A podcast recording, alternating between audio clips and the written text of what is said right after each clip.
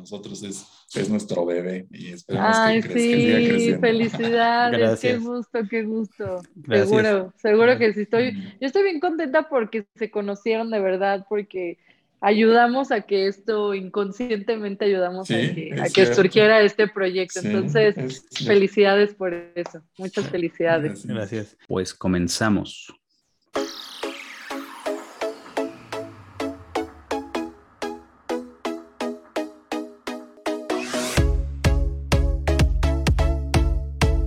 Bienvenidos a Un rato en compañía de un programa de LinkedInando Ando.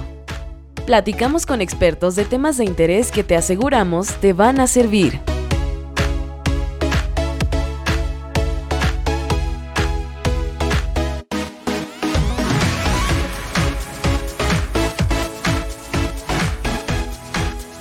Hola, hola a todos, ¿cómo están? Bienvenidos otra vez a otro episodio eh, de LinkedIn Ando. Esta vez vamos a platicar con dos personas muy importantes para nosotros. Eh, uno ya estaba con nosotros y la otra persona no estaba con nosotros y vamos a, platicar con ellos de un tema muy, muy importante para todos aquellos que se conectan con nosotros con temas de eh, empleo que se están conectando a LinkedIn para ello. En primer lugar, eh, eh, le damos la bienvenida a Jimena Pérez Gramont. Ella es fundadora de Dream Job Company, que ya hemos platicado de, de esta empresa. Bienvenida, Jime, ¿cómo estás? Hola, hola, ¿cómo están? Muchísimas gracias por esta invitación. Estamos felices de estar aquí. Gracias por, por invitarnos. Muy emocionados de compartir y sobre todo de ver cuánto han crecido ustedes. Muchas gracias, Jime. Y bueno, pues del otro lado también tenemos a alguien que ya estuvo con nosotros, alguien que atesoramos también muchísimo, Víctor Solís, que por ahí tenemos un capítulo con él y chéquenlo ahí en, en los capítulos que tenemos en el podcast. Bienvenido, Vic, ¿cómo estás? To- Todo muy bien, muchísimas gracias, muchas gracias por la invitación. Nuevamente ya para romper el, el- el récord del invitado de LinkedIn. Excelente, muchas gracias. Y bueno, y como siempre aquí un gran participante ya de casa que es Leo. Leo está eh, conmigo y vamos a platicar. Bienvenido, Leo. Oh, bien, gracias, eh, este, gracias a Víctor y a, y a Jimena que nos están acompañando. Cómo es, cómo es importante el poder colaborar y, y sumar juntos en, en beneficio de un, de un mejor mensaje. ¿no? Así es. Y pues nada, pues el tema eh, es algo que consideramos muy importante para eh, pues la gente que nos sigue, nuestra audiencia, que eh, muchos están en búsqueda de empleo y hemos visto ahí una inquietud que ellos tienen de cómo empezar a buscar empleo, que nosotros pues como no tocamos el tema directamente en las charlas, pues se lo dejamos a los expertos. Y, es, y como vemos ahí que la gente a veces se conecta y no tiene mucha definición ni de qué está buscando, ni qué quiere hacer, están como desorientados. Pues dijimos, nosotros conocemos el programa, estamos, estuvimos con ustedes y esta cosa tan fundamental que es el autoconocimiento, que no me dejará mentir, Leo, es súper importante cuando estás en esta etapa y es algo que no, por lo menos yo jamás había visto en ningún programa, en ninguna otra parte, eh, pues es el tema de eh, autoconocimiento para que pues acercarlos a ellos a este tema y sepan a, eh, a qué enfrentarse en su, en su búsqueda de empleo. No sé, Jimena o Vic, el que quiera, pues nada más explíquenos rapidísimo para, para darle introducción qué es el autoconocimiento y su importancia. Pues mira, si quieres Claro. empiezo yo, Leo. Lo importante, el autoconocimiento no nada más es importante en la búsqueda de empleo, es importante para todo lo que vayas a hacer en la vida, para todo lo que vayas a emprender, ya sea emprendimiento, ya sea eh, una carrera, ya sea buscar una pareja, eh, encontrar un lugar para vivir, todo, todo, todo es autoconocimiento. ¿Qué es autoconocimiento? Es antes de ir al exterior, ir al exterior a buscar qué es lo que yo requiero, ¿no? Eh, ¿Qué condiciones estoy buscando de acuerdo a lo que yo busco, a lo que, y aquí, viene una, cosa como muy romántica, a lo que me dice mi corazón, a lo que me hace feliz, a lo que, a lo que me dice también mi energía, ¿no? Tu energía nunca te va a mentir. Si estás en un lugar donde no estás siendo feliz, donde te enfermas, donde ya estás harto, estás estresado, eh, se te cae el pelo o, o, o cualquier otra cosa así, es energía diciéndote que ese no es el lugar para ti y hay que moverte. Y ese autoconocimiento hacer es ir al centro, ir, ir, a tu interior para partir de ahí empezar a tomar pasos en el exterior que te van a llevar al resultado que tú buscas. Justamente, y para complementar lo que dice Vic, el autoconocimiento es, literal, lo, pusimos nosotros como el paso número uno de lo que tienes que hacer para tener una búsqueda de empleo exitosa. Justamente es el paso número uno en nuestra metodología.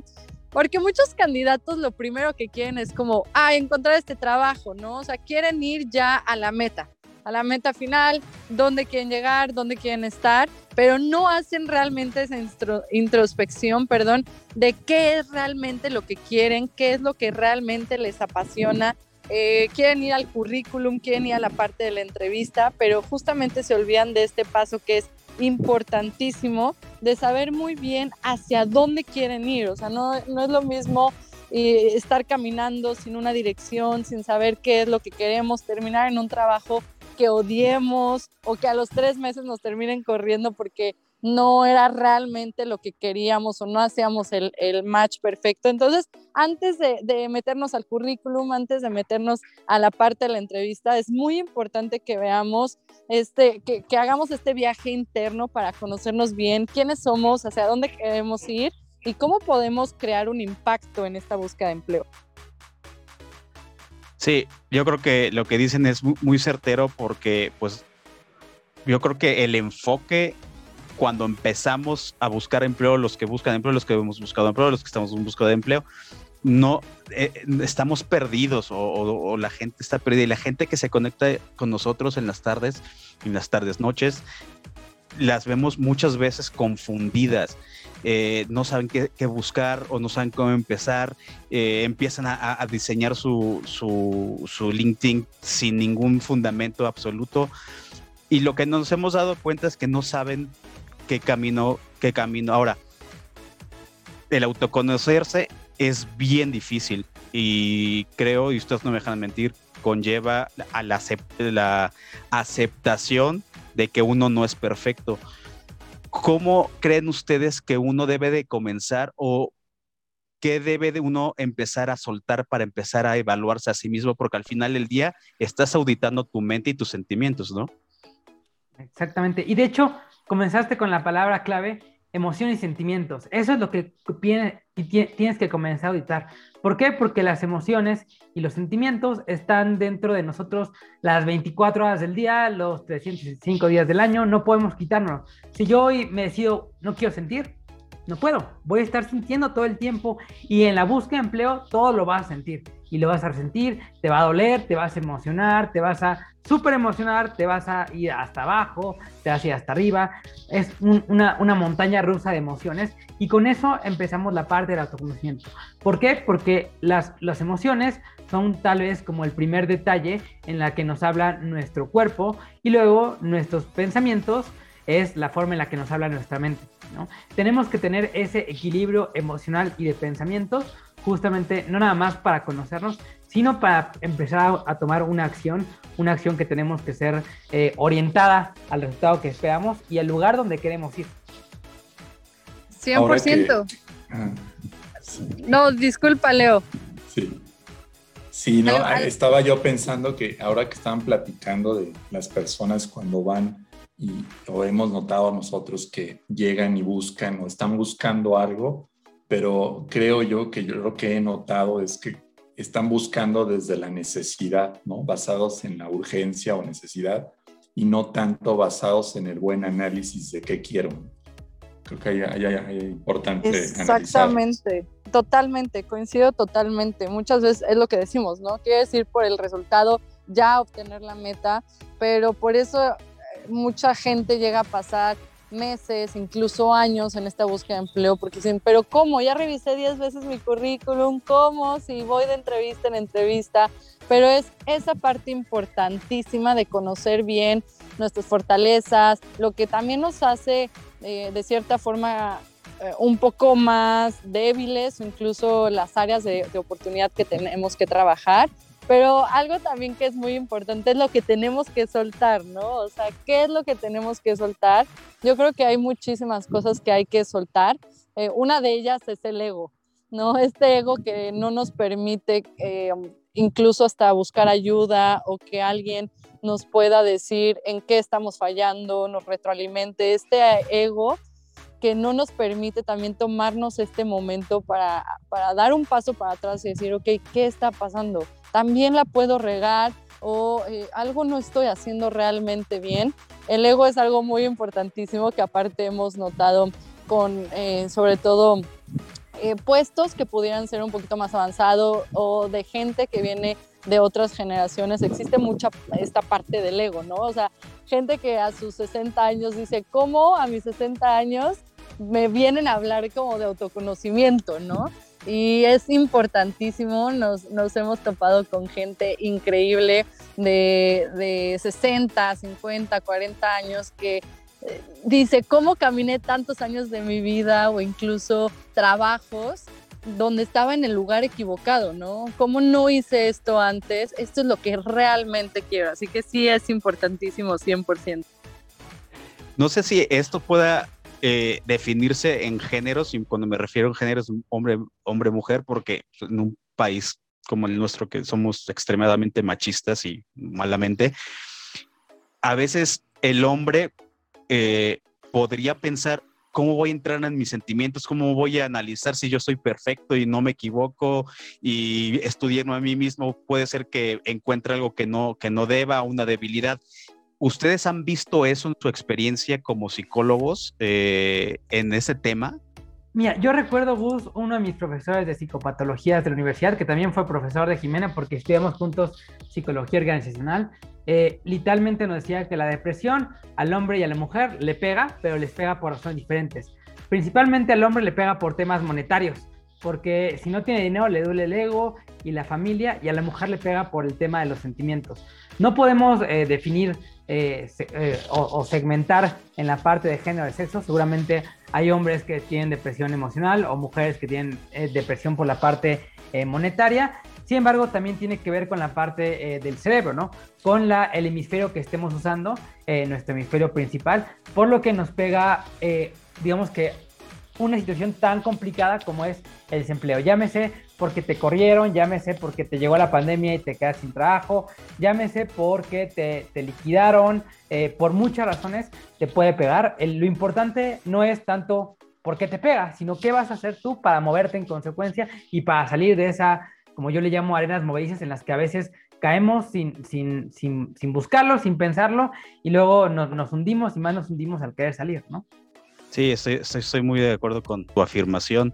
Y bueno, yo creo que aquí eh, sería importante, no sé, detallar, ya Jime ya nos dijo algunas cosas y aquí estamos platicando un poquito de ello. En los puntos que ustedes manejan como concretos, porque seguramente cuando hicieron su programa eh, dijeron, bueno, hay que poner estos fundamentos o estos temas en el eh, para que la gente pueda hacer su autoanálisis de manera eficiente. Obviamente, pues hay que detectar pues, dónde falla uno, ¿no? Eh, ya platicamos algunas cosas. Ustedes, eh, ¿hay algún punto clave en el autoconocimiento que ustedes puedan decir, bueno, cuando uno se está estudiando o se está autoconociendo, este, dónde falla uno al momento de hacerlo y qué es lo que tendría que hacer para resolver esas fallas. Bueno, yo creo que un punto, un punto bien clave para eso es eh, también entender tu entorno. ¿Por qué? Porque conocernos es conocer el entorno. Eh, otra vez un profesor de sociología en la universidad nos decía, si quieres cambiar, si quieres realmente cambiar, tienes que cambiar tu entorno. ¿Por qué? Porque todo lo que estás viviendo y dónde lo estás viviendo te lleva al mismo resultado una y otra y otra y otra vez. ¿No? Para cambiar tienes que cambiar tu entorno y para eso también tenemos que entender con la gente con la que nos juntamos, las cosas que leemos, los programas y la tele que vemos, ¿no? Porque muchas veces estamos viendo cosas igualmente de, manera de víctima, ¿no? Porque la gente con la que hablamos es gente que viene a traer nuestra vida drama y que eh, te cuenta, ay, fíjate que me emocioné con este chavo o esa chava y, salió mal y, te voy a contar dos meses después y pasó lo mismo con otra persona después, con otra persona diferente, ¿no? Lo que pasa es que estás involucrado, que todo el tiempo escuchas drama en tu familia, en, todo lo que está a tu alrededor, en tus amigos, en tu trabajo, escuchas drama, drama, drama, drama, o, escuchas técnicamente varios temas. Luego te vas, escuchas la tele eh, y escuchas cuánta gente está muriendo, cuánto desempleo hay, eh, cuántos asesinatos, y lo que pasa es que pues, te deprimes, no, no queda nada de deprimirte. Yo una de las cosas que no hago, casi, casi no lo hago, a menos que, que yo quiera saber algo, es ver, ver las noticias y ver la tele. ¿Por qué? Pues porque literalmente hay cosas que no, no, yo no dejo entrar a mi entorno y luego las noticias son una, son una cosa bastante amarillista que no te ayuda a, lograr lo que tú quieres, ¿no? De repente eh, escuchas que el COVID y yo que soy corredor me cuido, me cuido y ahora que estoy empezando a correr otra vez me cuido, pero igualmente si yo vivía con el miedo eh, constante de que si yo salgo a la calle el COVID me va a matar, evidentemente no saldría a la calle. Salgo con precaución, pero igual sabiendo qué es lo que yo dejo entrar a, mi cabeza, a mi cuerpo, literalmente que me causa un impacto en mis pensamientos y en mis emociones. Justo, justo lo que dice Vicky está increíble y también eh, ver todas las áreas de nuestra vida, ¿no? Porque no nada más es, es el trabajo, sino tiene que existir este equilibrio en todas las áreas de nuestra vida y sí tocamos ciertos puntos, muchos puntos que justo hablan tanto del entorno, también como de las áreas, de cómo estamos en estos momentos, eh, um, los sentimientos, las emociones, eh, un poquito también de la parte profesional, ¿no? Que de dónde venimos y hacia dónde queremos ir. Eh, ahora que escuchaba a, Víctor que decía que el entorno influye en demasía, sí, justo hoy que estaba escuchando la radio, eh, pues te das cuenta que, que, toda la radio está llena de, noticias malas, ¿no? Y entonces dices, bueno, pues ¿cuándo van a presentar un programa que tenga noticias positivas?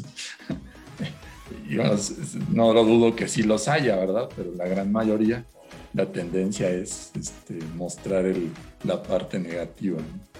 Exacto. Y, yo, una cosa que yo creo, Leo, eh, justamente yo, yo estoy muy peleado y aunque soy psicólogo, yo, yo estoy peleado con la psicología positiva. Porque no creo que todo sea positivo en la vida. Creo que muchas veces también lo malo también te motiva y lo malo también te ayuda a salir y muchas veces eh, voy a salir por pura fuerza de voluntad para demostrarle a mi familia que yo no soy el tonto que decían que era, para demostrarle a mi exnovia que, que, que, que no soy un inútil. O sea, y eso eh, literalmente te da las fuerzas para moverte. Lo negativo y lo positivo son igualmente productivos si tú los encaminas en, un entorno, ¿no? Evidentemente hay que ver qué es lo que está causando una noticia o algo. Si esa noticia no está causando una cosa productiva en ti, déjala ir. Por ejemplo, mucha gente, y yo que estoy en el ámbito deportivo también involucrado, conozco mucha gente que ha bajado muchísimo de peso a partir de una ruptura amorosa, ¿no? Porque antes eran, eran obesos y rompieron una relación y de repente esa relación los motivó para meterse al gimnasio, ¿no? Y algo negativo que pasó en su vida les hizo, les hizo despertar. lo malo no está, no está peleado, también lo malo es parte de la vida y no podemos estar corriendo de lo malo. De repente estas generaciones o estas últimas generaciones que son eh, casi casi el nombre de generaciones de cristal, que todo les duele y hagas lo que hagas, eh, híjole, es, horrible. De hecho, hace poquito un candidato, dos candidatos de hecho, declinaron hacer una prueba técnica para, para varios de nuestros clientes porque no querían que, que, se lo pudiera, que, le pudieran robar el contenido. Sí es importante eh, saber que eso pues, puede pasar, evidentemente no, no, no, no, en compañías con buenas prácticas pasa, pero no te vas a ir cuidando y no vas a actuar de una manera eh, negativa que a ti te bloquee de encontrar las oportunidades que quieres. Si buscas trabajo, evidentemente en, este, en esta cuestión vas a tener que hacer eh, pruebas técnicas. Y ahí, como decía Jimena, también hay que dejar ir el pasado, porque si, sigo, si seguimos arrastrando el pasado, nos va a volver a suceder como a estos candidatos que seguramente ya les sucedió una vez, les volvió a suceder y seguramente les va a volver a suceder otras, otras tres veces. Claro. Exacto. Que puedan abrazar un poquito más ese presente, ¿no? Que podamos disfrutar de lo que estamos viviendo, realmente una búsqueda de empleo, eh, bueno, el desempleo, hablando específicamente del desempleo, no trae cosas 100% negativas, ¿no? Si bien lo que vemos ahorita sí puede ser como, no, no, tenemos frustración, tenemos nervios de esta parte, sobre todo económica, es lo que yo creo que más nervios genera, pero es también abrazar lo que estamos viviendo, es ponernos a pensar un poquito más de qué es lo que eh, que la vida literal nos, nos, quiere dar qué, es lo que nos quiere enseñar, qué vamos a aprender de esto, qué me voy a llevar de esto y de situaciones totalmente de acuerdo, de, situaciones difíciles y a mí literal de situaciones difíciles son las que me han llevado a un crecimiento exponencial. Así que hay que también abrazar lo negativo, verlo como parte de nuestra vida y aprovechar esos momentos para salir adelante. Claro, claro. Y, digo, ahí es eh, tener en cuenta también eh, desde el principio, eh, cuando vas a hacer esto, que tienes que tener la actitud de, de, hacer las cosas y enfrentar y enfrentarte a ti mismo, ¿no? Como en un espejo. Ahora, aquí hay un tema que va con todo lo que estamos platicando. Hay esos mitos sobre, eh, porque lo tocaron con, ahorita de manera por lo menos indirecta, en mi parecer, es el, eh, eh, en la parte del entorno, el no hay trabajos, es la pandemia, es mi edad, es mi sexo, es mi color, bla, bla, bla esto también hay que valorarlo al momento de empezar a hacer eh, tu autoconocimiento, no tiene nada que ver, tiene alguna este, convergencia por ahí. ¿Ustedes cómo lo ven? Yo particularmente sí creo que, el entorno también involucra esto. ¿Por qué? Porque si empezamos a eh, buscar trabajo en una industria que va para abajo, evidentemente no vamos a encontrar muchas oportunidades. Eh, por ejemplo, si yo quisiera buscar trabajo de relojero, pues yo ya no conozco relojeros, o sea, ya, ya los relojes son digitales en la mayoría y la gente ya tampoco, ya, ya está usando relojes, ¿no? ¿Por qué? Porque esa industria está terminando a morir, se va actualizando. Como por ejemplo, ya hay muchos trabajos en la parte digital, muchísimos trabajos. De hecho, si, si, ahorita en 2021 hay muchísimos y la gente lo escucha este podcast en 2025, eh, seguramente eso se triplicó, se cuanti o sea, es increíble la cantidad de trabajos digitales que hay en la actualidad y eso sí tiene que ver con, con el entorno, ¿no? También, por ejemplo, en las universidades, eh, diferentes universidades toman eh, lo que pasa en el entorno para proponer carreras que proporcionen em, literal la solución a lo que están buscando, ¿no? Por ejemplo, mi abuelo estudió ingeniero agrícola, yo no sé si siga habiendo universidades, o por lo menos no que yo conozca en la zona metropolitana, que hay ingeniería agrícola, ¿no? Seguramente eh, en, la provincia seguramente hay, pero aquí no, o, sea, por lo menos que yo conozca no lo hay. ¿Por qué? Porque eh, literal no tenemos zonas agrícolas en la zona metropolitana, ¿no? Sería un gasto eh, de, de, tiempo, de dinero, de recursos para las universidades dar eso, y no es un conocimiento actualizado, y eso tiene que ver definitivamente con el entorno. Sí, porque lo que dices es, o sea, cuando uno escoge la carrera, más o menos por ahí te van orientando, pero realmente no es un tema de autoconocimiento. Ya cuando estás en el mercado, pues menos. Y en la universidad, ya se van a lo técnico, ¿no? Digo, eh, tocas un buen tema. Yo creo que las universidades sí deberían de tomar un poquito en cuenta este tema porque luego los chavos, y lo hemos visto ahora que estamos hablando de universidades, que llevamos la iniciativa, pues los chavos no saben ni muchos no todos, pero muchos no saben ni para, para qué eh, bifurcación agarrar, ¿no? Eh, sí vemos que ahí falla algo. ¿Ustedes creen que esté fallando algo en el sistema? ¿Es un tema del sistema educativo? ¿Es un tema del sistema técnico como, como, se, como se define? O como dije hace rato, simplemente es el no querer eh, autoconocerse o tener miedo a encontrar cosas que podrías creer que no tienes? Pues yo creo que el tema de autoconocimiento definitivamente es un tema que se tiene que tocar a mucha más profundidad en las universidades, incluso antes de las universidades, o sea, en las escuelas, desde que somos chicos, desde que hay como todo este acompañamiento a cuando vayas a salir de la carrera, o sea, definitivamente creo que tienen que haber, eh, sé que hay algunas, eh, no sé, materias o gente que se especializa en dar ciertos exámenes para ayudarte a definir a qué es lo que te quieres dedicar, pero no sé, siento que es un momento que a muchas personas se les puede hacer sencillo saber qué es lo que quieren, cuál es el siguiente paso y creo, y creo que para otras honestamente es un poquito complicado y por ejemplo yo estuve dentro de, de esas que, que, nos fue realmente complicado elegir la carrera que, que queríamos. Sin embargo, pues bueno, creo que fue una gran decisión pero creo que también se trata del momento de vida en el que nos encontremos cada uno. Y yo creo que también, mira, las universidades como, como sector tienen esa responsabilidad eh, de, darte eh, los conocimientos, pero tú como alumno, tú como, como sujeto, como persona, como ser humano, también tienes la responsabilidad de encontrarte, ¿no? Es como si una universidad no te, no te da las herramientas para, para autoconocerte, pues tal vez tú las traes, pero si la universidad las trae y tú traes las tuyas y ya te conoces, puedes encaminar mucho más rápido el camino, ¿no? Puedes encontrarte y puedes encontrar muchos más talentos y puedes cubrir más y más y más. Y tú primero ya hiciste ese trabajo para encontrarte, ¿no? Para cómo hacerlo, pues hay muchas, hay muchas cosas, hay muchas filosofías, eh, todas las filosofías orientales, asiáticas, eh, el encontrarse siempre simplemente está dentro de ti, ¿no? Es, es encontrar esa respuesta que ya está dentro de ti. ¿Y hay algún factor cultural? Eh, y por cultura me refiero México o por países. ¿Es también un tema que hay que evaluar?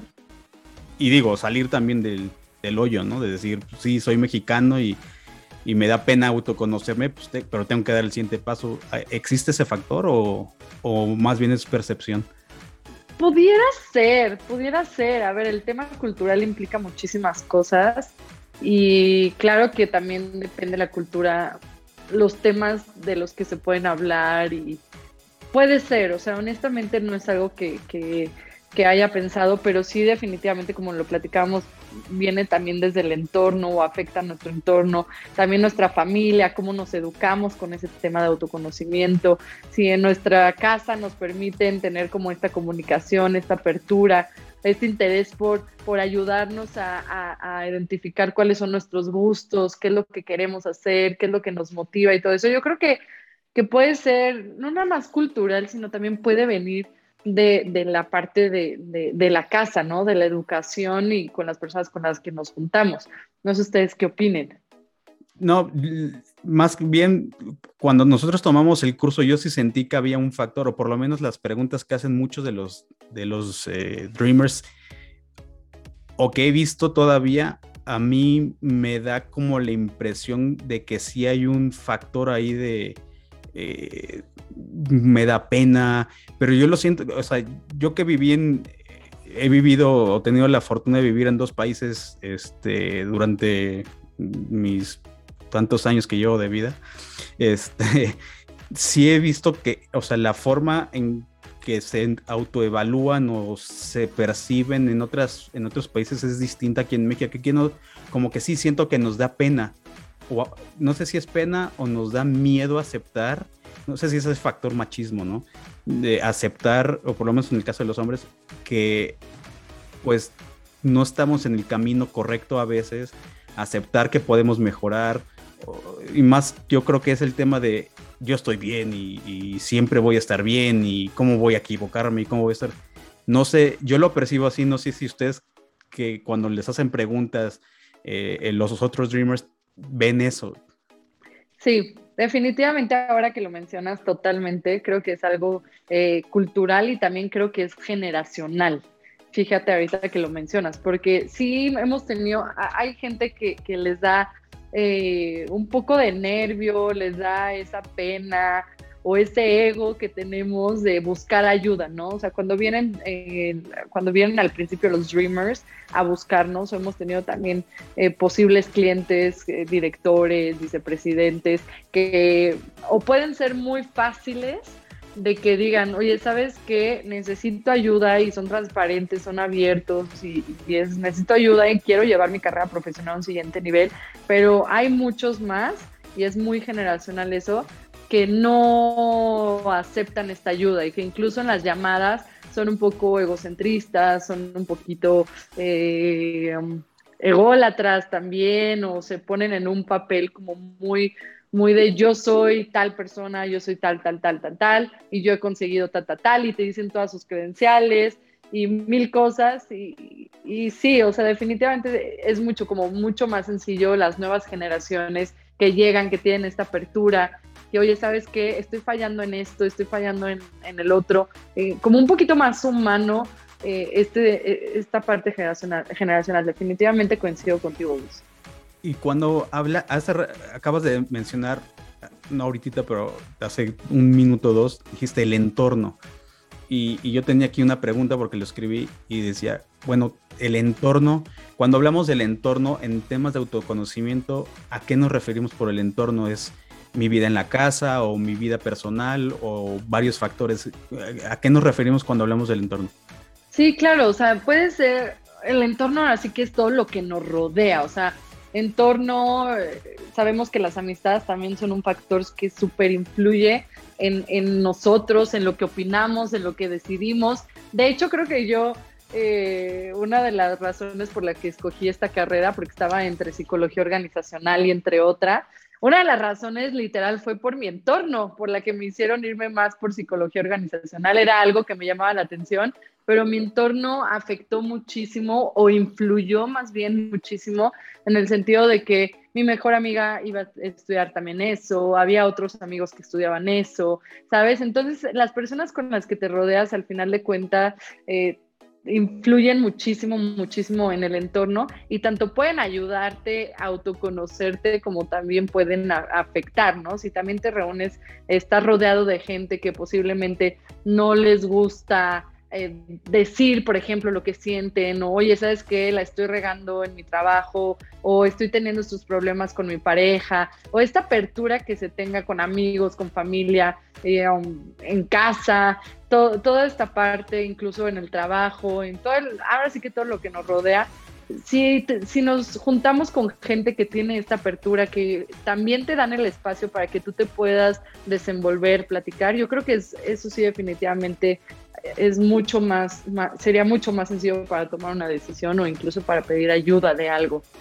Sí, porque también supongo en el momento que estás buscando empleo o empiezas a buscar empleo es el momento de, pues, de alguna forma extender las manos, ¿no? También, o sea, hacer lo necesito. Es un, al final de día se vuelve una necesidad y hay que extender las manos, por decirlo, no quiero sonar religioso porque no no lo soy ni cerca, eh, tener un poquito de humildad eh, propia y decir, bueno, necesito esa ayuda.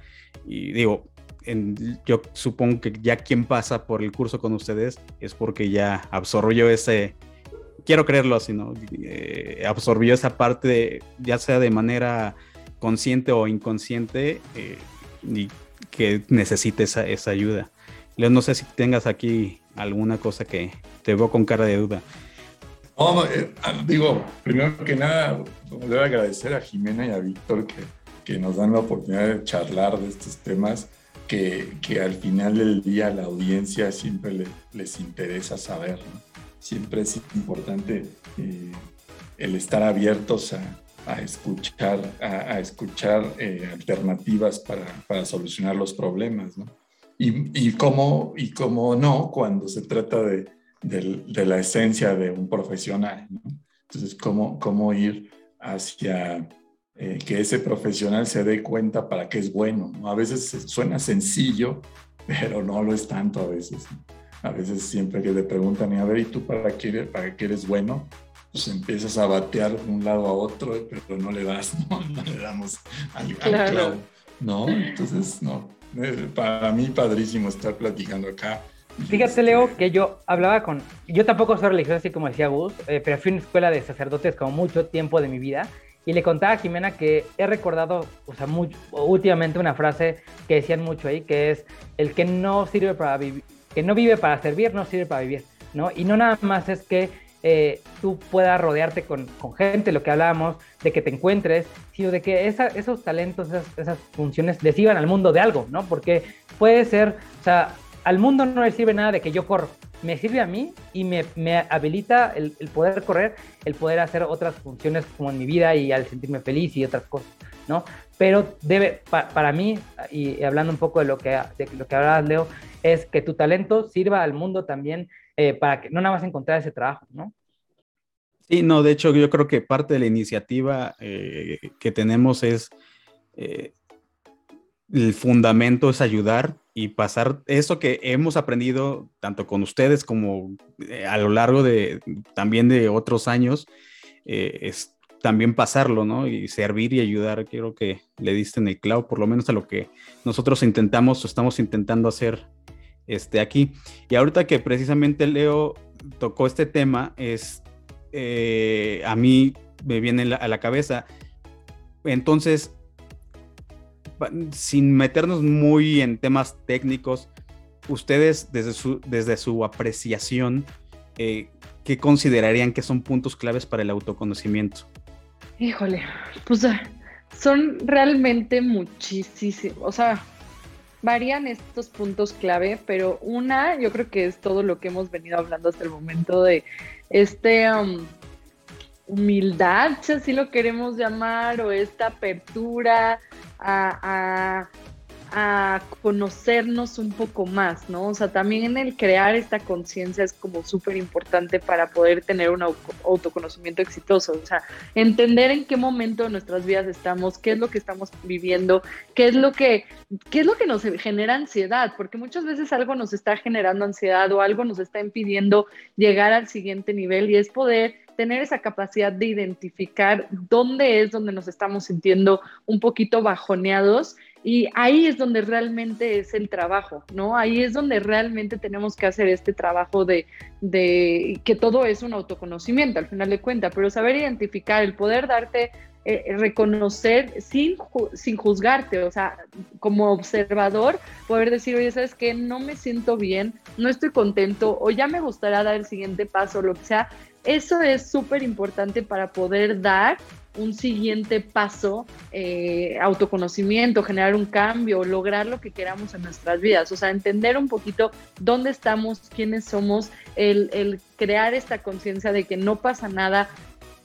A todos nos pasan cosas, o sea, no es que te esté pasando a ti las cosas, ¿no? No es que la vida pasa literal y a ti o sea, como a todos nos pasan cosas y es muy importante estar bien con nosotros, o sea, no, no, no juzgarnos, observarnos, entender qué es lo que está pasando. Entonces yo podría decir que es de los pasos iniciales para tener un, autoconocimiento exitoso. Ya una vez que tú te metes al autoconocimiento, ya puedes tener muchos puntos más, ¿no? Que eh, de hecho Vic ahorita nos, nos, podrá platicar un poquito más de eso, que es el crack, que es el coach crack de, Dream Job Company. Pero eh, yo creo que todo empieza desde el aceptar, el, poder identificar dónde está ese trabajo y, empezar a ver, ¿no? Cómo podemos generar una estrategia para hacer las cosas diferentes. y le diste ahí algo fuerte que ahorita que estabas comentando, el, tema de no juzgarse, ¿no? Eso es bien difícil, especialmente cuando estás en un tema de eh, encontrando sentimientos y todo eso. No sé ustedes cómo lo ven desde, ahora sí que desde el otro lado del escritorio cómo evitar que uno se, se juzgue o se prejuzgue, porque a mí me cuesta muchísimo trabajo, no sé, Leo eh, en particular qué tan rígido sea en ese tema, pero a mí, tal vez por la forma en la que me educaron, muy militarmente, eh, el juzgarme es, o sea, a mí sí me cuesta, o sea, yo sí soy bien complicado conmigo mismo, o sea, yo me puedo ver y regañar, autorregañarme en, en frente a un espejo. ¿Cómo lo ven ustedes eso desde, desde ese lado para evitarlo, no? Fíjate que ahorita que estabas platicando de eso, eh, recordé hace unos días una amiga nos mandó un, un eh, pequeño cuento, ¿no? De, de unos niños que salieron a jugar, ¿no? Que se cae un niño, no sé si lo escucharon, que se cae un niño, estaba un lago congelado, ¿no? Se abre el lago y se cae uno de los niños y el otro niño, pues, ¿qué tuvo que hacer? Pues ¿no? Romper el hielo para sacar al niño. Y cuando llegaron las demás personas dijeron, oye, pero ¿cómo lo logró? ¿no? La pregunta era cómo logró ese niño romper el hielo. ¿No? Entonces, por ahí alguien dijo, pues es que nadie le dijo al niño que no lo iba a poder hacer, ¿no? Entonces, ahí yo creo que parte un poco desde que somos niños, como esa, esa visión a lo que puedes lograr, pues se traslada hacia cuando estás grande, ¿no? Finalmente. ¿No? Si tú creces con esa, eh, creo que ese ejemplo a lo mejor, no sé si ajusta bien a lo que estamos platicando, pero va por ahí, creo. Exactamente, 100%. De hecho, hay, hay un, uh, Vic que ahorita va a decir algo, pero también hay un cuento de un elefante, ¿no, Vic? Ay, particularmente no me sé el cuento del elefante. ¿O cuál, cuál es? El, elefante. El, elefante de circo que es ah, chiquito y está acostumbrado a, que le pongan la, a que le pongan una estaca y le pongan el eh, su cómo se llama su cadena y pues obviamente se acostumbra, se, acostumbra no nada más a los golpes y, al lugar no o sea creo que yo nada más eh, complementaría un poco la pregunta de, de Gus eh, en la parte del autoconocimiento creo que es muy importante y creo que lo, lo, básico como, como seres humanos es nuestra energía, ¿no? Tal vez Jiménez no lo dijo así, pero muchas veces se refería como a la parte energética, ¿no? De la parte de nuestras ansiedades, nuestros intereses, ¿no? las cosas que te, en, las que eres buena, en las que eres bueno y te gusta, te van a energetizar y no te van a quitar energía, ¿no? Si tú estás con una persona en un trabajo que te quita energía, ese trabajo no es, no significa que, que es renuncia y, y, se te vaya, porque al final de cuentas, tal vez ese trabajo te da la oportunidad de tener eh, ingresos para tu familia, pero es, oye, ya sé que no es ahí, tengo que aguantar porque ese trabajo me da ciertas cosas para vivir en el mundo real, porque en el mundo real pues, no podemos vivir como energetizados todo el tiempo, ¿no? Por eso los drogadictos pues, viven de, de, las drogas, ¿no? Y eso no es, no es algo, no es algo eh, funcional, ¿no? Estar como todo el tiempo súper energetizado. Sin embargo, sí es funcional encontrar algo que, que, te apasione, que te guste, que te energía y que te sientas cómodo y, y, consciente y pleno también, ¿no? Exacto. No, y de hecho, ahorita que lo menciones, algo que a mí me gusta mucho, o por lo menos de esa parte de, del curso de ustedes, es ese tema, porque hablas de la energía y mucha gente como que no entiende eso. Eh, yo no, yo soy honesto, no, yo no lo entendía. Para mí era el tema un poco místico y, digo, yo no soy, o sea, no soy religioso, o sea, realmente no, o sea, sí tengo una religión, pero no soy religiosa, no soy súper practicante. Pero ya cuando empiezas a hablar de, energía y todo eso, al principio como que cuesta un poquito, ay, eh, ¿de qué me estás hablando, no? Y me gustaría a mí que habláramos un ratito de eso porque eh, a mucha gente le cuesta entender que no es un tema de magias y misticismo y cosas esotéricas. Eh, el que quiera, no sé, si quieres, porque como dice Jime, tú eres como que el, coach este, superdotado aquí para esos temas. Eh, explícale un poquito a la gente para que lo entienda y, no, no lo malinterprete. ¿Qué es este tema de las energías eh, y especialmente... exactamente. Lo, lo, primero, Gus, es que muchas veces cada quien entiende las energías como, como culturalmente está establecido, ¿no?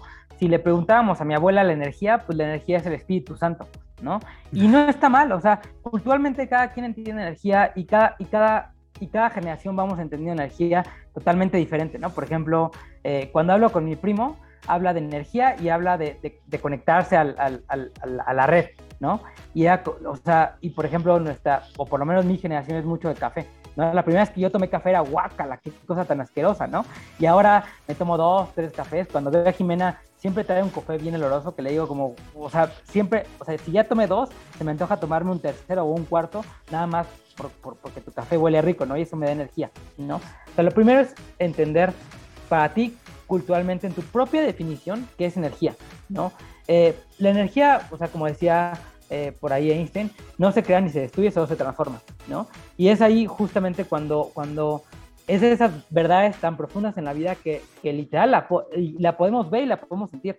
La energía no la podemos ver, o sea, es como el aire, no la podemos ver, pero podemos ver cómo se transforma el agua, y ahorita que acaba de llover en mi casa el agua está en el piso y luego se va a evaporar y luego hay nubes y se va cambiando, o sea, todo, todo se va transformando, tú te vas transformando ahorita a, a, Gus, el a mí, tal vez no parezca, pero nos está creciendo el pelo, aunque no notemos, ¿no?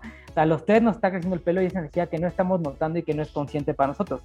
Yo dividiría esos dos tipos de energía, la energía que es consciente y la que es inconsciente, ¿no? La que es inconsciente hace, hace funcionar nuestro cuerpo, ¿no? Que es la, energía que hace latir mi corazón, la energía que hace que mi sangre fluya, que yo parpadee, mi respiración. Y la energía consciente es, estoy aquí en la hora platicándoles todo eso. Y cuando mi energía consciente ya es como, estoy, aburrido, estoy cansado, ya no puedo más, o sea, de, verdad ya no, no, no, doy para más, es, tengo que hacer otra cosa diferente para, para energetizarme, ¿no? Yo ya hay que entender de dónde proviene, porque muchas veces proviene de la forma en la que estemos comiendo, ¿no? Yo hace poquito comí una torta este, súper pesada, que además se llama Bin Laden, bien, bien, bien nombrado la torta, y, y, nunca me ha pasado, bueno, hace mucho no me pasaba, que me, me, daba el mal del puerco, ¿no? Me comí la mitad de una torta y me tuve que ir a dormir, ¿no? Y, y, me la comí, me la comí el viernes pasado y dije como, ya he entrenado mucho, me la voy a comer porque tengo ganas, y dije, Bin Laden suena bien y se, se veía bien cargada la torta, ¿no? Y, y olía bastante bien, nada más que me, me tumbó la torta, y era porque mi proceso para digerir ocupó toda mi energía, ¿no? Y ocupó tanta energía que tuve que irme a dormir, ¿no? O sea, no me quedó otro remedio que irme a dormir, ¿no? Y ver que esas cosas eh, culturalmente te pueden, primero detectarlo y luego empezar a actuar en consecuencia, tiene que ver con, con definir para ti mismo eh, qué es energía, ¿no? Claro. No, pues sí te dio un, shock eh, eléctrico ahí. Ese no es el mal del puerco, que ese es el mal del jabalí, que es lo mismo, pero todavía más salvaje. Ya para que te vayas a dormir ya, ya está más pesada la cosa. iba a decir que el mal del afgano, pero está muy, muy, muy reciente esa Está muy reciente ahorita. No, voy a decir esas cosas. Sí, claro. No, te preocupes. No, y qué bueno, y, quería precisamente como lo comentamos al principio, eh, en la primera parte de la grabación, porque para que la gente sepa, somos muy honestos, este episodio está grabado en dos partes, eh, lo tuvimos que grabar de esta forma y esta es prácticamente la segunda mitad. Eh, es que la gente que se, lo comenté, la gente que se conecta con nosotros muchas veces viene un poquito disipada y no sabe por dónde por dónde empezar y, le hemos, les hemos dicho es que primero tienes que saber exactamente qué es, a, dónde, a dónde vas a tirar la flecha, ¿no? Si la vas a tirar al frente, derechito, bullseye, o vas a, a fallar a ver a dónde cae esa, esa flecha, ¿no? Entonces, pero no nos gusta que, nosotros no somos los expertos, mejor que lo escuche de la voz de dos personas que nosotros consideramos bastante eh, especiales para, para este tema. Y en ese mismo sentido, eh, sería bueno recordarle a la gente eh, en el tema del autoconocimiento, obviamente, eh, que si hay mitos o si ustedes detectan que existen este, este, este tipo de cosas, mitos sobre la búsqueda de empleo al no conocerse. ¿Hay mitos o si hay realidades o hay algo en medio? Yo te voy a decir, eh, y, el primer mito que a mí me molesta cuando la gente dice eso, es que buscar trabajo es un trabajo de tiempo completo. No es cierto. Y no es cierto porque cuando sabes buscar trabajo, el, trabajo, o nada más hay formas activas, es yo busco trabajo, hay formas pasivas, dejo que el trabajo me busque a mí, ¿no? Y es, activamente puedo buscar trabajo una determinada, un, un determinado tiempo del día, sin, sin cansarme, sin aburrirme, sin antarme, sin estresarme. Pero pasivamente puedo buscar trabajo las 24 horas del día. Si yo les digo a ustedes ahorita que estoy buscando trabajo, yo soy dos ojos, pero se vuelven los dos de Leo, los dos de Jimena, los dos de Gus y ya son seis, ¿no? Eh, si les digo a, mi comunidad, ya se vuelven eh, dos mil ojos, ¿no? Y son dos mil ojos que están pendientes de esto, además si ocupo la tecnología mucho mejor. Yo quería, yo creería, Gus, particularmente que es el primer mito, no tiene que ver mucho con autoconocimiento, pero sí tiene que ver mucho con el tiempo, ¿no? El tiempo que ocupamos buscando trabajo eh, no tiene que ser un tiempo de, tiempo completo, ¿no? Porque buscar trabajo de tiempo completo, honestamente, te quita, te quita, te quita muchísimo tiempo, ¿no? El tiempo completo, para mí, para una persona que no tiene trabajo, ojo, que es diferente a, a ser desempleado, para mí desempleado es una mentalidad y el no tener trabajo es una situación que a veces te puede pasar en la vida por diversas circunstancias, ¿no? Un desempleado piensa de manera eh, diferente al que piensa una, una, persona que no tiene trabajo. Una persona que no tiene trabajo es como, voy a administrar mis recursos, voy a crecer, voy a hacer esto y voy a, o sea, me administro mejor y empiezo a yo crecer, a, a, tal vez me voy de vacaciones, me, me distraigo, eh, retomo mi energía y lo hago, ¿no? Y una persona desempleada es alguien que que agarra y que se postula, eh, que manda mil CVs al día, que por ejemplo cuando tuvimos una vacante de Project Manager en tecnología, un chef, un bailarín se postula, ¿no? Que es como, oye, brother, o sea, no digo que no vayas a ser un buen project manager, pero no tiene las características que el maldito perfil dice, o sea, ni siquiera cumples con un 1%. Y si no las cumples porque tu currículum no las está diciendo, ¿por qué? Porque nunca te diste el punto de hacer tu currículum para explicarme de por qué podía ser un buen project manager en lo que para mí veo, ¿no? Porque empezaste a buscar trabajo a 10 y siniestra en todos lados donde se te ocurre, como quieres, porque estás tomando un trabajo de tiempo completo, no estás siendo desesperado, estás tomando decisiones a, lo güey. Para, mí sería el primer mito que creo que, que, que, no, que no va bien en la búsqueda de empleo. Y quiero creer que eso también tiene un poquito de incidencia en el tema de la energía, ¿no? Vic, no sé. Eh, ¿Tú mismo te estás drenando o simplemente... Totalmente, no. O sea, buscar trabajo ocho horas al día es, debe, ser horrible, ¿no? Hace poquito, eh, hace como, llevo entrenando para un maratón durante dos meses y, acá, y, después de entrenar 13 maratones cambié todavía mi perspectiva otra vez y decía como, voy a entrenar el principio de Pareto, ¿no? 80% el tiempo lento y 20% más rápido del tiempo eh, que, voy. Y estoy progresando muchísimo, me estoy lastimando menos y me estoy desgastando mucho menos, ¿no? Puedo cumplir con mis responsabilidades y puedo hacer las cosas eh, correctas, ¿no? Yo pensaría si es un tema energético, porque buscar trabajo 8 horas al día, o sea, es, es, es encontrar lo mismo, lo mismo, lo mismo, lo mismo, lo mismo. O sea, si tú buscas trabajo un día en LinkedIn, otro día en Boomerang, otro día en no sé, sé, vas a tener que volver a hacer otra vez lo mismo. Y el fin de semana vas a decir, hoy no, me da la ansiedad porque qué tal que puse una vacante en Boomerang y en lugar de, de, descansar o aprovechar a mi familia o a mis hijos, eh, que digo, ahorita lo vemos tal vez todo el tiempo, ¿no? Pero tal vez en un, en un mundo mm, post pandémico, pre pandémico, ¿no? Estaría en la escuela y los veo los fines de semana, ¿no? Eh, no aprovecharía ver, a mis hijos, el tomarme un tiempo, un, café, o sea, te, te, desgasta bastante. Sí, me, me imagino. Y, y yo también he visto ahí un poquito la gente de repente, eh, lo que digo, lo acabas de mencionar, un tema de cómo establecer tiempos en esa búsqueda de, empleo, que no es el tema ahorita, pero, pero sí va un poquito en qué también te conoces, porque la verdad es que diste un muy buen ejemplo ahorita de si ponen una vacante en Boomerang, porque pues, si tú buscas hoy en Boomerang o, o sea, el que tú quieres mande, y vuelves a revisar mañana, lo más probable, o por lo menos la experiencia que yo tengo, no sé, Leo, ahorita si quieres tú ver qué experiencias tenían eso, es de hoy a mañana en 24 horas y voy hasta en 72 horas, no cambia nada, no hay, no hay ofertas distintas, no hay nuevas ofertas realmente, ¿no? Y ese factor también es un desgaste mental bastante bastante complicado y yo quiero creer que ahí en ese tema es donde empieza a llegar la depresión, eh, ese factor ahí es donde, donde cae. Sí, definitivamente. O sea, es donde empieza, eh, con los rechazos, ¿no? Por algo, eso siempre les decimos, el autoconocimiento es el paso principal, es el paso número uno de nuestra metodología, nuestro curso, de todo, ¿no? De nuestra filosofía. ¿Por qué? Porque justo como dice Vic, o sea, si, es, si, eh, si no tienes un autoconocimiento, no vas a tener una estrategia de búsqueda de empleo. Y estrategia, o sea, me refiero a, a utilizar bien los recursos en la búsqueda de empleo y realmente obtener resultados sin tanto esfuerzo. ¿No? Hacerlo estratégicamente, ¿por qué? Porque te conoces, porque ya sabes quién es, qué es lo que quieres y también, bueno, nosotros también eh, ahí apoyamos un poco en, la parte de, de, dar las estrategias correctas, los medios correctos para encontrar el, el trabajo, ¿no? Entonces sí, definitivamente coincido totalmente. ¿Y vas a decir algo, Vic? No, no, o sea, que, que sí coincido totalmente con, con, con, esto que dices.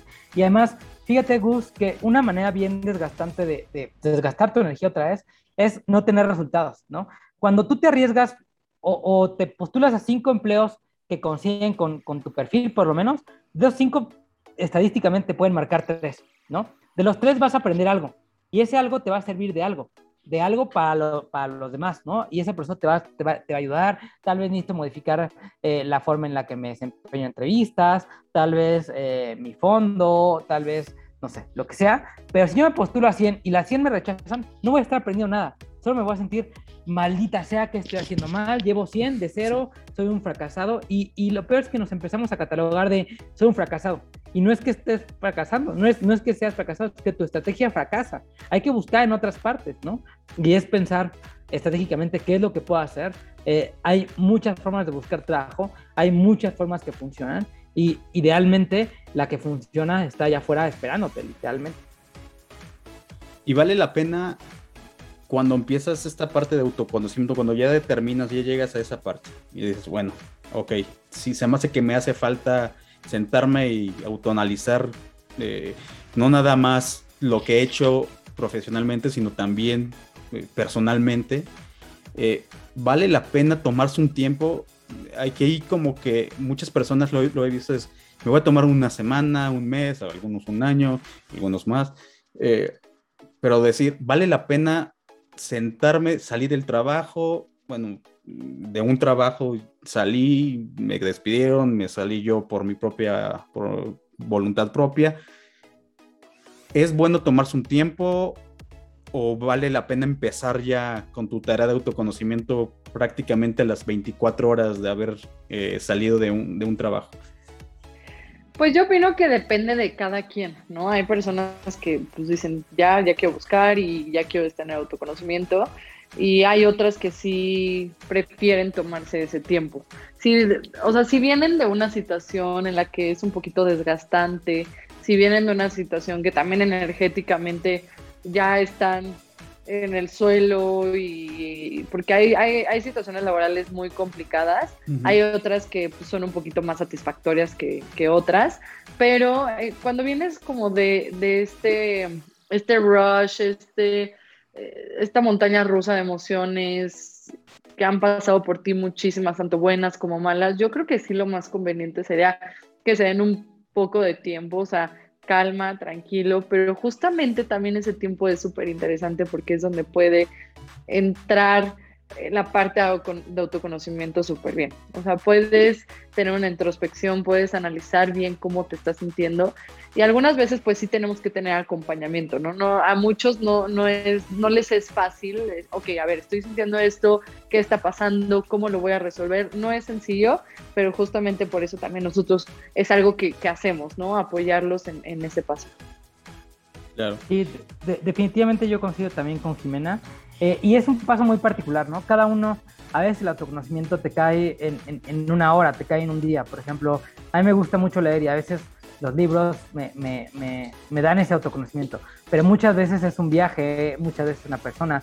Hay veces que, que no sé, particularmente, no sé, también como en relaciones, ¿no? O sea, dicen un clavo saca otro clavo, ¿no? Y, y, y de repente te encuentras que el segundo clavo te duele más que el primero, ¿no?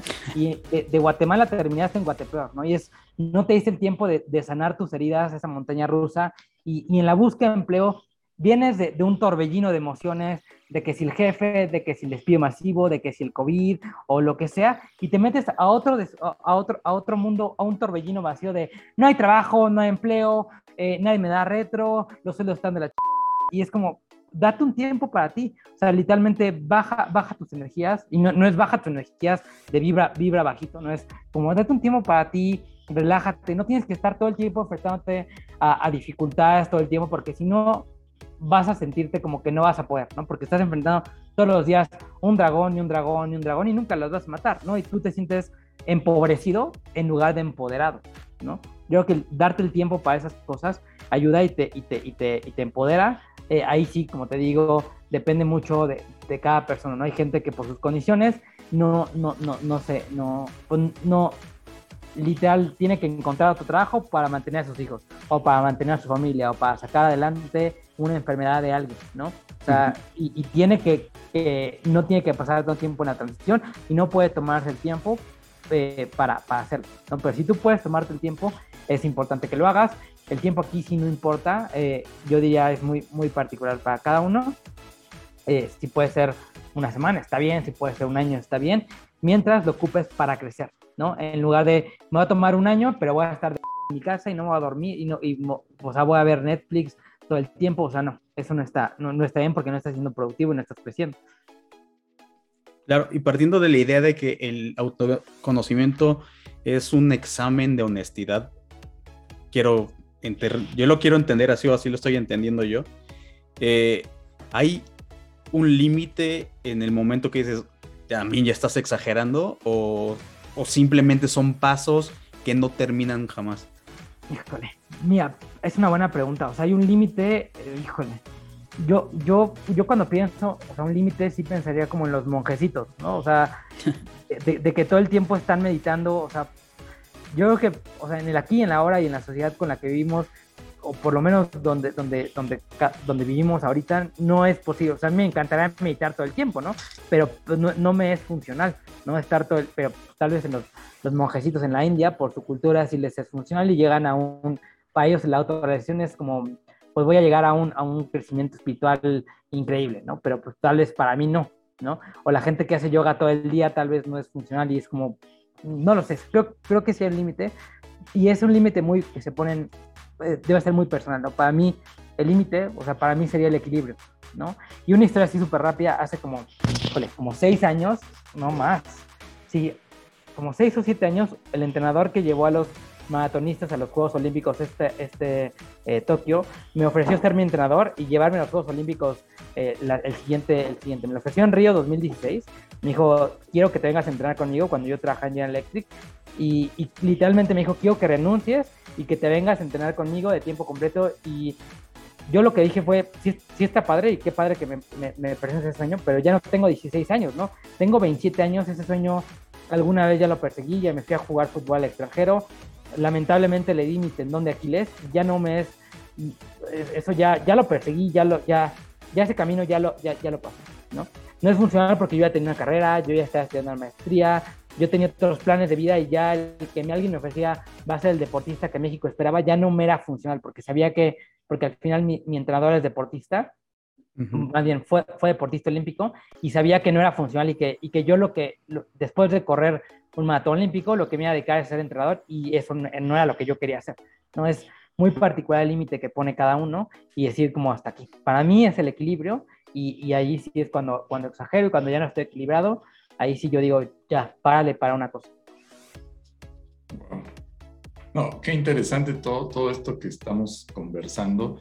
Eh, yo, yo preguntaría una cosa, eh, pensando en los profesionales que lleguen a escuchar, a escuchar esta conversación, ¿qué, qué elementos les podríamos dejar de, de recomendaciones? Por ejemplo, eh, cómo hacer que, como dice, cuando estás hablando de que mejor el trabajo venga a mí, ¿cómo, cómo, cómo dejarles esa recomendación de que trabajen en su, en su persona y en su valor agregado que pueden dar al mercado. Eh, a, lo mejor por ahí a mí me gustaría dejar algún, algunos este, elementos prácticos que pueda, que pueda un profesional en un momento dado eh, poner, poner en, en, acción y, y, esperar ciertos cambios eh, o que sea, o, al final del día preguntarse si lo que viene haciendo va a llegar al camino que quiere o de plano tiene que meter reversa y, eh, hacer otras, otras, otras, otras acciones.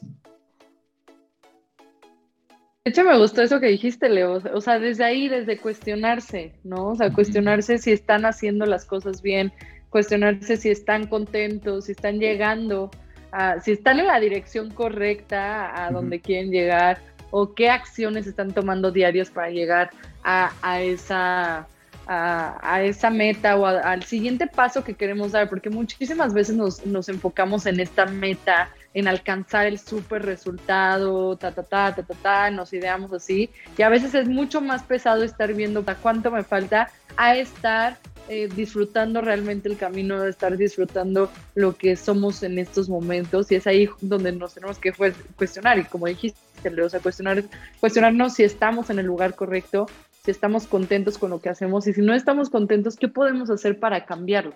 ¿No? Acercarse también, definitivamente, dejar ese ego a un lado, ser eh, abiertos, pedir ayuda también es algo que, que es súper válido, que incluso llegas mucho más rápido si llegas con un equipo, con un socio, es mucho más rápido si compartes también las cosas a tú querer hacerlo, ¿no? O sea, también el dejar de compararte con los demás. Muchas veces nos empezamos a comparar, no, pues es que mi amiga tiene la misma edad que yo y es directora y no sé qué, y te empiezas a comparar y bla, bla, bla, bla, bla, cuando cada uno también vivimos nuestras situaciones. Entonces ahí también es dejar de compararte, entender quién eres en este momento y vuelvo a lo mismo, cuestionarte si estás haciendo las cosas correctamente bien, no desde eh, juzgar, ¿ok? Sino desde observar si realmente estás en el lugar correcto y pues bueno, hay parte de rutinas diarias que hay que hacer para estar bien y seguro Vic ahorita complementará con muchas más.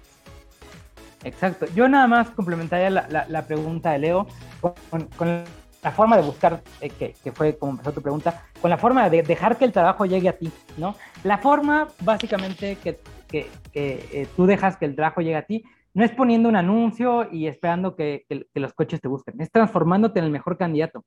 ¿Cómo te transformas en el mejor candidato? Primero, invirtiendo en ti. O sea, no hay, no hay otra forma que invertir en ti. Invertir en ti comienza con, me levanto y leo un libro. Eh, o, no leo un libro, escucho un podcast, este podcast, o sea, el, el, que sea, pero crezco, saco algo, tomo nota, soy productivo, no estoy estoy aprovechando mi recurso y estoy creciendo, ¿no? De donde sea, ¿no? Por ahí Elon Musk decía que en, el futuro no van a ser como las universidades eh, eh, útiles porque todo el conocimiento ya está en Internet. Y básicamente sí, pero el problema es que no todos tenemos la capacidad, o casi nadie tiene la capacidad de, de, encontrar esa, esa, estructura, ¿no? Por ejemplo, si yo le doy hoy a, a, a mi primo mi sílabus de la carrera y le digo, vas a tomar estas carreras encuentra tú en internet las cosas, él no, en cuatro años no va a ser el psicólogo que yo fui, ¿no? O el que yo soy, o, el que yo terminé siendo en la carrera. ¿Por qué? Porque evidentemente no tiene estructura, no tiene idea, no tiene una planificación, que es algo que creo que las universidades no van a, no van a, no van a terminar. Por eso eh, la, de, las compañías piden una licenciatura. ¿Por qué? Porque piden transformación, no piden esos cuatro años que estás, cuatro, cinco años, seis, diez años que estás eh, disciplinado, estudiando, eh, metodológico, que te estás transformando, que estás invirtiendo en ti, que, que, que, una buena parte de tu vida se te va estudiando, ¿no? Eh, otra cosa que yo diría para, para que dejar que el trabajo llegue a ti, no nada más es, es transformarte, es comenzar a tomar acción, ¿no? Porque no es como, ya me transformé, ya soy el mejor candidato, ahora sí dejo que el trabajo llegue a mí porque sería tremendamente arrogante, ¿no? Las cosas no van a llegar a ti por, por, por, por magia, ¿no? Eh, puede que sí, que, que sí pase, pero hay gente eh, muy sortuda. Lamentablemente no hay que contar con la, con, la suerte como algo, algo eh, estable en la vida. A veces tenemos suerte, a veces no tenemos suerte, ¿no? a veces uno de mis mejores amigos conoce a su, a su, conoció a su novia en la secundaria y, y andan desde la secundaria y, y digo como, qué suerte tuvo porque la encontró y ahí estaba, se sentó a un lado de ella y qué, suerte, qué suerte, yo nunca me he sentado al lado del amor de mi vida y tengo 33 años, o si estoy sentado, al lado, o sea, es como que soy bien tonto porque la reconozco, ¿no? A veces tenemos suerte, a veces no tenemos suerte. Yo tuve suerte, una vez me senté al lado de, eh, enfrente de la, que, de la que hoy está aquí, que es mi socia, y eso fue mucha suerte, o sea, fueron 10 años, y digo, no nada más digo que fue suerte eso, fueron friegas, friegas, trabajo, es tomar acción, no nada más es, es, dejo que, que, la circunstancia pase, tomo acción a donde quiero ir, ¿no? Porque si un día eh, las cosas no se dan o no se han dado de, de, la manera de seguir trabajando, eh, buscando y teniendo, teniendo claridad hacia dónde quieres ir, ¿no? Padrísimo, padrísimo ese contexto y, yo creo que de esa forma dejamos a un, algo positivo en, el escucha, ¿no? Exacto, exacto. Perfecto, buenísimo, ¿no? encantadísimo de, tocar ese tema y como pueden ver, eh, este tema nos podríamos ir de lleno horas y horas porque es muy profundo, pero además es muy importante.